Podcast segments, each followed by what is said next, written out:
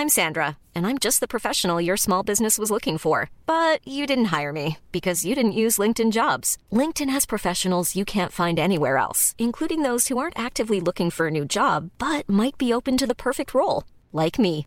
In a given month, over 70% of LinkedIn users don't visit other leading job sites. So if you're not looking on LinkedIn, you'll miss out on great candidates like Sandra. Start hiring professionals like a professional. Post your free job on linkedin.com/people today. Bonjour, bonsoir, bon après-midi à toutes et à tous.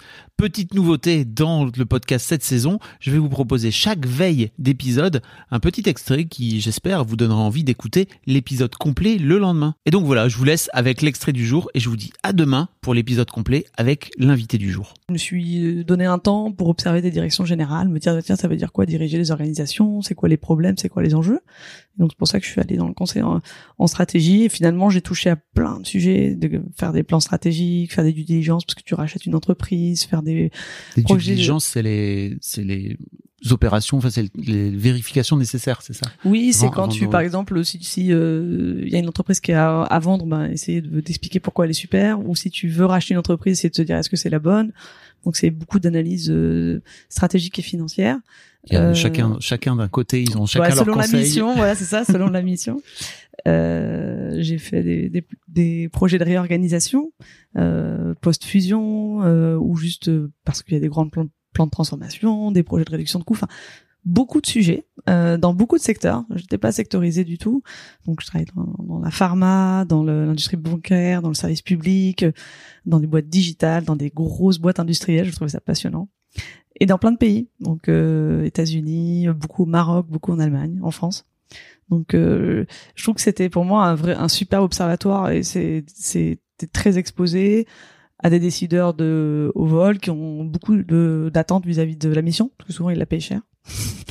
et, euh, et du coup, euh, pour moi, c'est toujours la même logique que l'école de commerce à ce moment-là dans mon parcours, c'est euh, apprendre le maximum et absorber tout ce que je peux de l'univers dans lequel j'évolue, Ok. en me disant quand même dans ma tête euh, que ça sera pas pour toujours Ok. et qu'à un moment j'aurais envie de faire autre chose et que je pourrais mettre tout ça au service de quelque chose d'un peu plus grand que simplement me nourrir.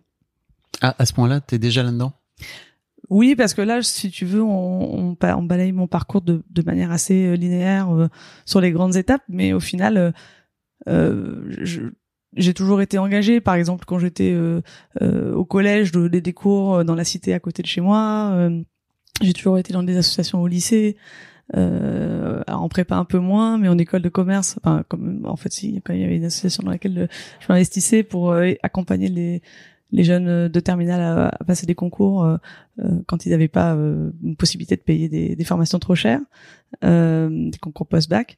Euh, et puis euh, en école de commerce aussi, j'ai fait ça. Je suis allée en Inde dans une ONG, donc j'ai toujours un peu euh, mes stages ont toujours un peu oscillé. Pour donner un extrême, euh, à l'ESCP Europe, j'ai fait un stage euh, en salle de marché chez Lehman Brothers, Waouh. euh, et trois mois plus tard, j'étais en Inde à Calcutta dans une ONG indienne. Donc j'ai toujours eu ce côté un peu essayer d'apprendre, de de, de de de de cocher les cases en me disant bon bah si s'il y a des choses à faire, il faut quand même savoir les faire pour euh, peut-être être utile sur des projets qui qui, qui sont un peu plus impactants. L'idée, c'est d'aller essayer de comprendre comment fonctionne le capitalisme.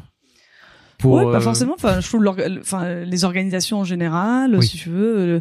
euh, Enfin, je trouve que euh, à la fin, aujourd'hui, moi, je t'as parlé un peu de mon parcours. J'étais dans des mondes associatifs, je- je- j'ai été dans les grandes entreprises. Euh, je trouve que tout ça, c'est que des problématiques qui doivent, euh, des problématiques d'organisation, des problématiques de gestion, des problématiques de stratégie, qui servent le but euh, de l'organisation. Donc, euh, Oui. Peu importe qu'elle soit euh, associative ou. Exactement. Donc après, on n'a pas les mêmes outils, on n'a pas les mêmes ressorts, mais il faut être d'une certaine manière efficace et jouer dans un monde de contraintes pour optimiser le rendu, l'impact de l'organisation.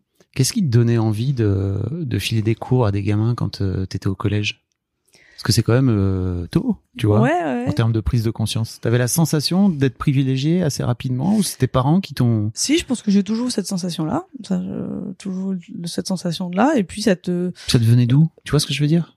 Bon, je pense que ça fait partie un peu de la, de la, de l'histoire familiale et puis des valeurs de la famille et D'avoir Euh, conscience. Ça faisait partie de, je sais pas, des discussions que vous pouvez y avoir, qui pouvait y avoir entre vous ou... Oui, mais enfin moi je me souviens de Noël par exemple où euh, les parents disaient bah, cette année on va passer Noël avec les gens qui n'ont pas de famille ou ce genre de choses. Donc je pense que ça il y avait des initiatives comme ça dans la famille. La solidarité a toujours fait partie des euh, des valeurs fortes euh, que les parents ont, ont, voulu nous transmettre. Vous receviez des gens qui avaient pas. Non, on allait. Là, je me souviens d'un Noël, par exemple, parce que tu, tu me l'évoques, mais j'y ai pas pensé depuis des années. Mais on allait dans la salle des fêtes de la mairie parce qu'il y avait une association qui accueillait tous ceux qui étaient seuls à Noël. Et c'est vrai que c'est un moment, je pense, qu'il est particulièrement difficile à vivre quand t'es seul. Et, donc nous, on était arrivés là tous les six pour passer ce, le Noël dans cette salle des fêtes. C'était très, un très bon Noël.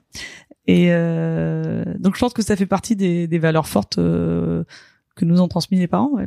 Okay. Et, euh, et, donc euh, pourquoi? Bah, Je pense qu'il y a, enfin il y a deux choses. Il y a peut-être le sentiment de se sentir privilégié, ça c'est quelque chose euh, qui, qui, qui doit forcément exister.